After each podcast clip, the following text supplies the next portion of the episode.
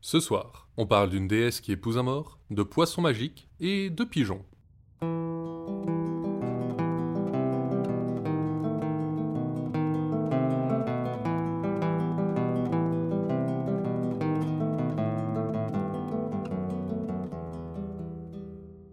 Vous écoutez Contes des Soirs Perdus, l'émission qui vous fait découvrir les contes et mythes que vous ne connaissiez pas encore et vous replonge dans ceux que vous aviez peut-être oubliés.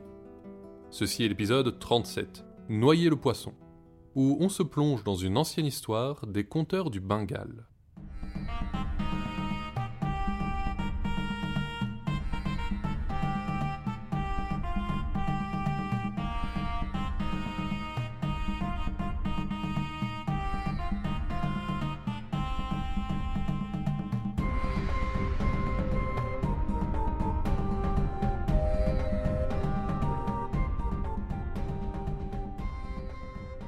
Il y avait un roi qui, comme le voulait la coutume, avait deux reines, Duo et Suo. Si la deuxième avait l'amour du roi, aucune n'avait réussi jusqu'alors à lui donner d'enfants, et toutes les deux s'en lamentaient. Un jour, un fakir se présenta aux portes du palais pour mendier quelque chose à manger.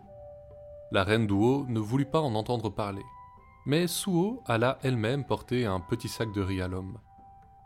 Ce dernier le prit avec gratitude, mais en apprenant que la reine n'avait pas d'enfant, il lui rendit la nourriture. Car la croyance locale voulait que la main d'une femme infertile soit impure. Je ne prendrai pas ta nourriture, reine Suo, mais je te donnerai ceci. Bois cette poudre mélangée à de l'eau de la fleur de grenade, et tes entrailles donneront un fils au roi avant la fin de l'année. Il sera d'une beauté à nul autre pareille, et sa peau aura la teinte de cette même fleur. Ainsi, tu le nommeras Dalim Kumar. De nombreux ennemis menaceront ton enfant. Alors, sache ceci.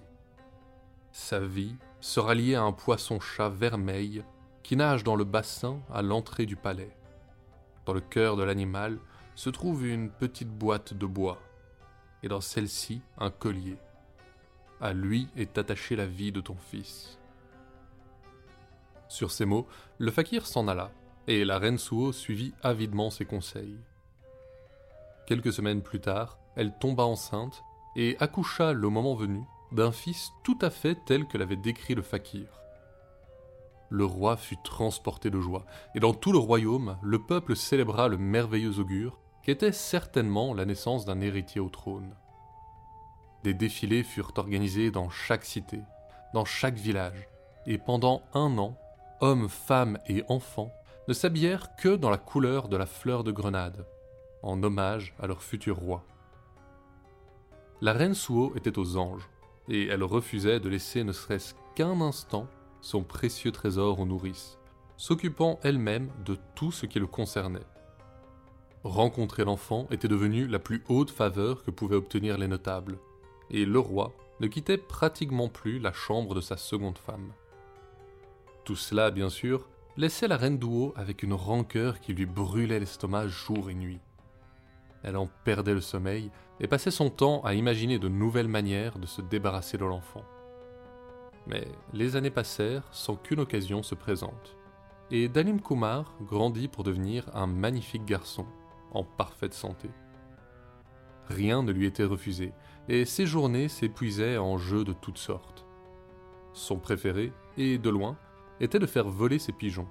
Mais les oiseaux avaient pris l'habitude, on ne sait trop pourquoi, de s'envoler droit vers la chambre de la reine Duo dès qu'on les libérait, et l'enfant passait son temps à aller les lui réclamer. Or, un jour, presque par hasard, la reine apprit avec certitude ce qu'elle soupçonnait. Il y avait quelque chose d'étrange dans la naissance du garçon, et sa vie était liée à quelque chose, bien qu'elle ne sût pas quoi exactement. Alors, quand à nouveau l'enfant vint pour réclamer l'un de ses oiseaux, la reine refusa de le lui donner. Dalim supplia, pleura, et finalement, elle fit mine de céder. Très bien, très bien, je te rendrai ce pigeon, mais à une condition. Dis-moi en quoi réside ta vie. Quelle question bizarre, maman. Ma vie est en moi. Où veux-tu qu'elle soit? Non, non, tu ne comprends pas. Un fakir aurait dit à ta mère, il y a longtemps, que ta vie était liée à un objet. Je veux savoir lequel. Je n'ai jamais entendu parler d'une chose pareille, maman. Est-ce que je peux revoir mon pigeon maintenant? La reine laissa tomber son regard vers l'oiseau. Tiens, prends-le. Mais je veux que tu demandes à ta mère à quoi est liée ta vie. Et surtout, que tu ne lui dises pas que c'est moi qui le demande. Dalim s'empara alors de l'animal, et sa promesse fut instantanément noyée dans la joie de l'avoir récupéré. Mais le lendemain, comme toujours, un autre pigeon vola vers la chambre de la reine. Alors, as-tu posé la question à ta mère? Oh non, désolé maman, j'ai oublié. Cette fois, la reine refusa tout net de lui rendre son oiseau, et l'enfant courut chez sa mère lui demander le secret de sa vie. Comment as-tu entendu parler d'une chose pareille? Laisse ça, je ne veux plus en entendre parler. Que la bouche de nos ennemis soit remplie de cendres, et que mon petit Dalim vive mille ans. Mais l'enfant refusa d'en rester là. Tout le reste de la journée, il pleura, hurla, supplia. Il refusait d'avaler quoi que ce soit. Et après deux jours de ce traitement, sa mère finit par céder. Elle lui révéla le secret du poisson-chat et du collier enfermé dans son cœur, l'implorant de n'en parler à personne. L'enfant se précipita aussitôt chez la reine d'Ouo et retrouva son cher pigeon. De son côté, cette dernière ne perdit pas de temps pour mettre à profit cette information. Elle envoya sa servante la plus fidèle chercher pour elle des cannes de chanvre et les fit disposer sous son matelas. Ces cannes étaient particulièrement fragiles et se brisaient d'un coup sec à la moindre pression. La reine fit alors répandre le bruit qu'elle était gravement malade, et ne pouvait plus quitter son lit à cause de douleurs terribles dans les os. Le roi, même s'il la négligeait depuis que son fils était né, dut bien aller à son chevet, car les médecins la donnaient pour mourante. Dès qu'il pénétra dans la chambre, obscurcie par de lourds rideaux, elle commença à geindre péniblement, cassant régulièrement une canne, si bien que le plus petit mouvement s'accompagnait chaque fois d'un bruit sec comme si ses os se brisaient un par un. Une inquiétude sincère saisit le roi, et quand le médecin, avec qui la reine était de mèche, lui dit que le seul moyen de sauver sa femme était de lui apporter ce qu'on trouverait dans le cœur du grand poisson-chat nageant dans le bassin du palais, il fit donner l'ordre de le pêcher sur le champ. En effet, le roi ignorait tout du secret de la naissance de son fils. Le petit Dalim, lui, jouait justement près du bassin avec ses amis. Quand les pêcheurs lancèrent leurs filets sur le poisson, il se sentit mal et commença à suffoquer alors qu'on le traînait à la surface. Sans lui prêter attention, les serviteurs apportèrent le poisson au roi. Dalim, lui, était pris d'une fièvre terrible qui l'empêchait de respirer. On l'amena jusqu'à sa chambre et on appela immédiatement une armée de médecins. Mais, avant qu'il n'arrive, ailleurs, dans le château, un serviteur tranchait la tête du poisson. La respiration de Dalim devint si faible qu'on ne pouvait ni l'entendre ni la sentir. Et quand la reine Douo mit la main sur le collier et le passa autour de son cou, l'enfant s'éteignit pour de bon. La reine Suo s'effondra de chagrin. Elle hurlait, s'arrachait les cheveux et étreignait le corps sans vie de son garçon. Le roi, lui, fut frappé de stupeur en apprenant la nouvelle. Pendant une journée entière, il resta sans voix, le regard perdu dans le vague. Il ne semblait pas entendre ce qu'on lui disait, et errait dans le palais sans jamais s'approcher de la chambre de son fils. Seulement avec le coucher du soleil retrouva-t-il la parole. Il déclara que son enfant était simplement fatigué, qu'il devait se reposer. Il ordonna qu'on l'emmène loin de la capitale, dans un petit palais entouré de jardins luxuriants qui servaient de retraite au monarque. Que là-bas on le laisse pour se reposer, et qu'on amène de la nourriture en suffisance pour quand il se réveillerait, puis qu'on le laisse en paix. Les serviteurs furent perplexes face à ces ordres, mais la détresse du roi les toucha tant qu'aucun n'osa le contredire. On emmena donc le corps sans vie du petit Dalim Kumar vers ce palais, où on le laissa coucher sur une grande table de pierre, entourée d'une montagne de mets les plus délicats. Dans les jours, puis les semaines qui suivirent, la reine Suo refusa de sortir de sa chambre et finit par y vivre définitivement recluse. À cause du souvenir de son fils, le roi ne la visitait jamais, et la reine Duo avait pour la première fois son roi tout à elle. Elle s'en réjouissait, et au début ne quittait jamais le collier d'or. Mais petit à petit, la paranoïa la prit, et elle prit l'habitude de le retirer à la nuit tombée, quand le roi la rejoignait. Or, à chaque fois qu'elle le retirait, le charme était rompu. Ainsi, chaque nuit, l'air emplissait à nouveau les poumons de Dalim Kumar, qui s'éveillait avec les étoiles. Ne sachant pas ce qui lui arrivait, le palais étant parfaitement désert, il errait sans but à travers les jardins et se nourrissait de ce que les serviteurs avaient apporté. Une seule personne visita encore le palais, le fils du Premier ministre, le meilleur ami de Dalim. Quand le roi avait interdit que qui que ce soit ne pénètre dans le palais, et en avait fait verrouiller toutes les portes, il avait donné l'unique clé au garçon, et depuis, il visitait son ami chaque jour. Mais comme il ne venait que le jour, il ne soupçonnait pas que Dalim revienne à la vie chaque soir. Au fil du temps, cependant, il finit par remarquer que certains objets semblaient se déplacer, et que la nourriture disparaissait. Il commença à se demander si quelqu'un profitait de la nuit pour s'introduire dans le palais, et un soir, faisant mine de s'en aller comme d'habitude, il se cacha derrière un rideau et attendit. Quand le soleil se coucha, le garçon crut avoir une vision en voyant son ami se relever. Il se précipita vers ce dernier et le prit joyeusement dans ses bras. Ils jouèrent, rièrent, mangèrent, puis s'installèrent et réfléchirent à ce qu'il se passait. Dalim parla à son ami du collier et du poisson, et l'autre raconta la mystérieuse maladie de la reine. Ils en vinrent à conclure que le prince revenait à la vie lorsqu'elle enlevait le collier. Mais ils eurent beau se creuser la tête pendant des semaines, ils ne voyaient pas comment se sortir de cette situation. Il fallut bien l'intervention des dieux pour régler tout ça. Mais nous y reviendrons.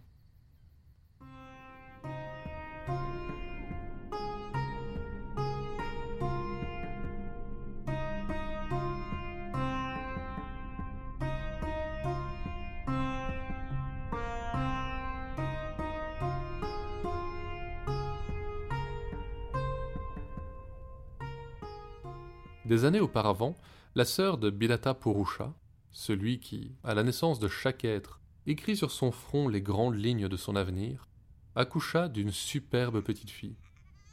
Lorsqu'elle la présenta à son frère, celui-ci écrivit qu'elle serait un jour mariée à un mort.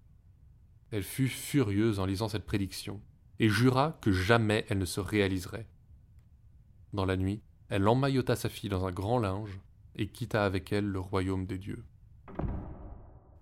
Elles errèrent sur terre des années durant, allant de village en village, et la petite fille grandissait et devenait une enfant magnifique.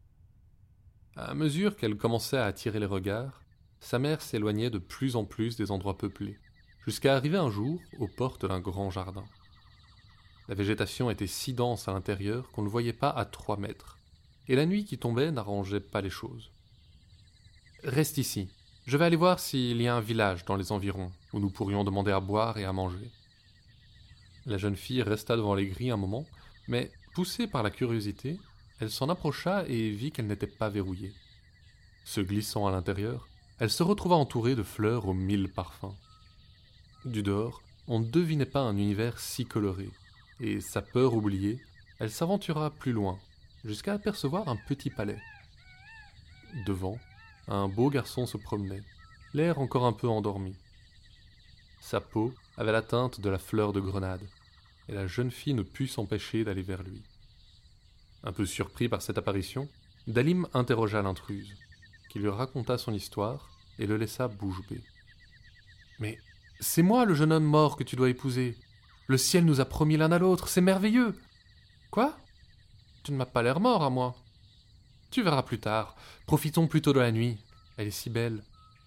Et ils en profitèrent si bien que le matin les trouva fous amoureux l'un de l'autre.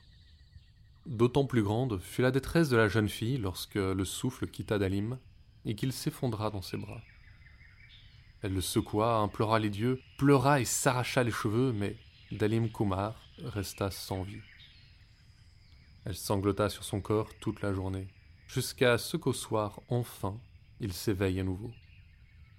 Il lui raconta alors sa malédiction, et la fille comprit enfin la prédiction de son oncle.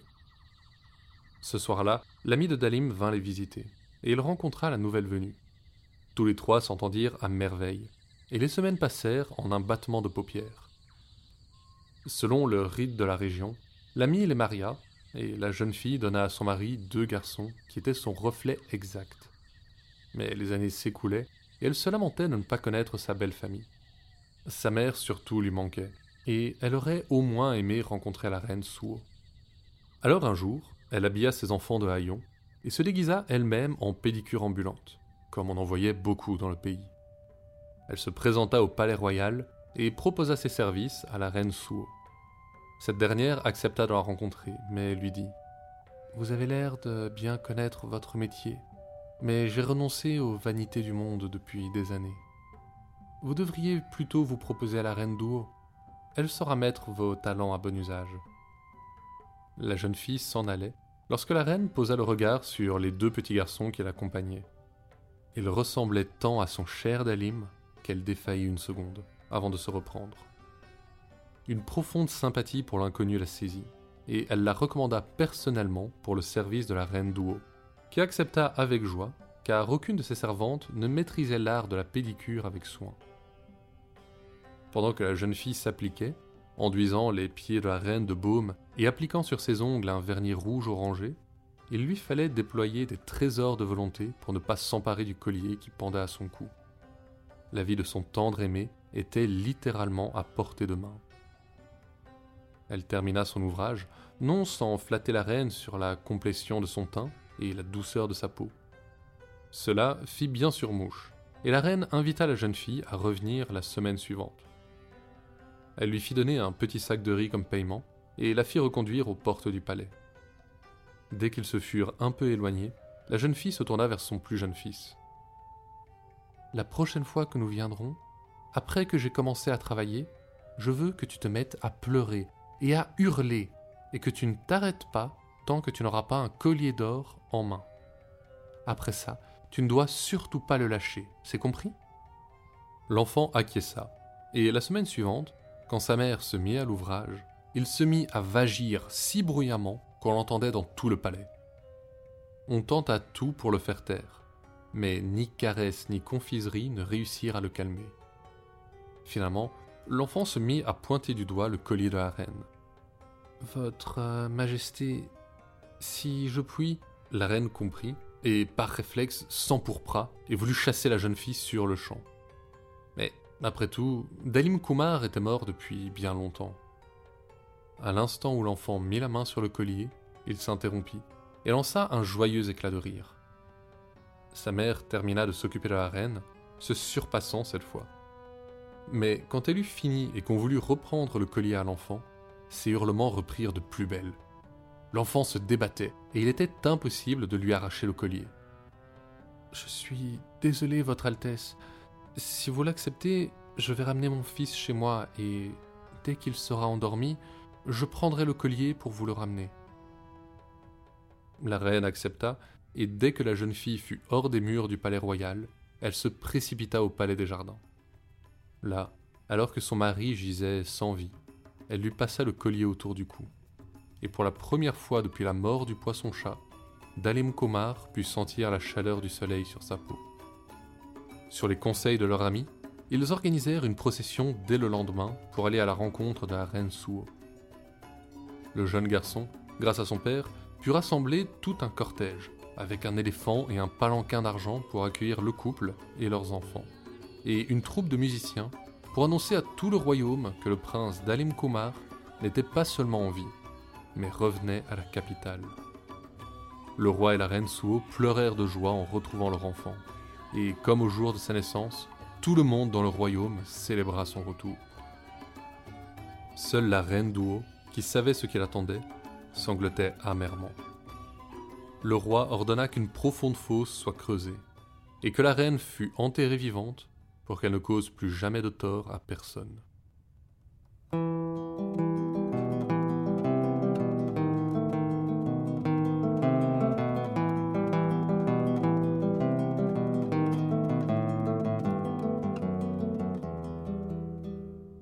Y a longtemps, le soleil se prit d'un grief contre les humains et décida de les brûler à mort. Des semaines durant, elle les foudroya de ses rayons, asséchant les rivières, ruinant les récoltes et conduisant l'humanité au bord de l'extinction. Mais les petits hommes, qui vivent dans les montagnes de l'Ouest, vinrent à leur secours et transformèrent l'un d'eux en un terrible serpent géant. Son corps était aussi épais qu'un tronc d'arbre et recouvert de brillantes écailles. Sur son front étincelait une crête de cristal encadrée par de longues cornes dangereusement pointues. Ainsi naquit Uktena, dont la mission était de tuer le soleil. Les choses ne se passèrent pas tout à fait comme prévu, mais ça, c'est une histoire pour une prochaine fois.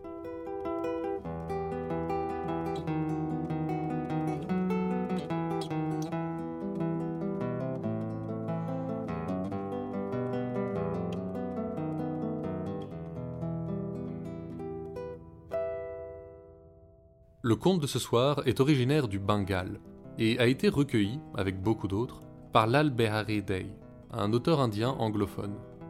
L'actuel Bangladesh recouvre un peu plus de la moitié du Bengale historique, et cette région, principalement musulmane depuis le XIIe siècle, possède sa propre culture et sa langue.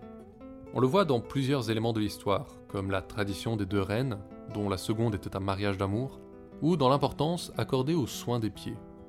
Dans la version anglaise, le terme qui qualifie la jeune fille est female barber, mais je n'ai pas pu trouver le terme bengali. Ça montre malgré tout que la fonction de pédicure ambulante était assez répandue, car la pratique semble très codifiée. Plusieurs autres éléments typiques de cette culture se cachent dans cette histoire, et je laisse aux plus motivés d'entre vous le soin de les relever. C'est déjà tout pour ce soir.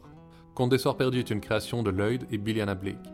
Vous pouvez nous suivre sur Facebook et Instagram pour plus d'histoires sur les créatures du folklore, et nous soutenir sur Tipeee si le podcast vous plaît. L'émission sort un jeudi sur deux sur toutes vos plateformes de podcast.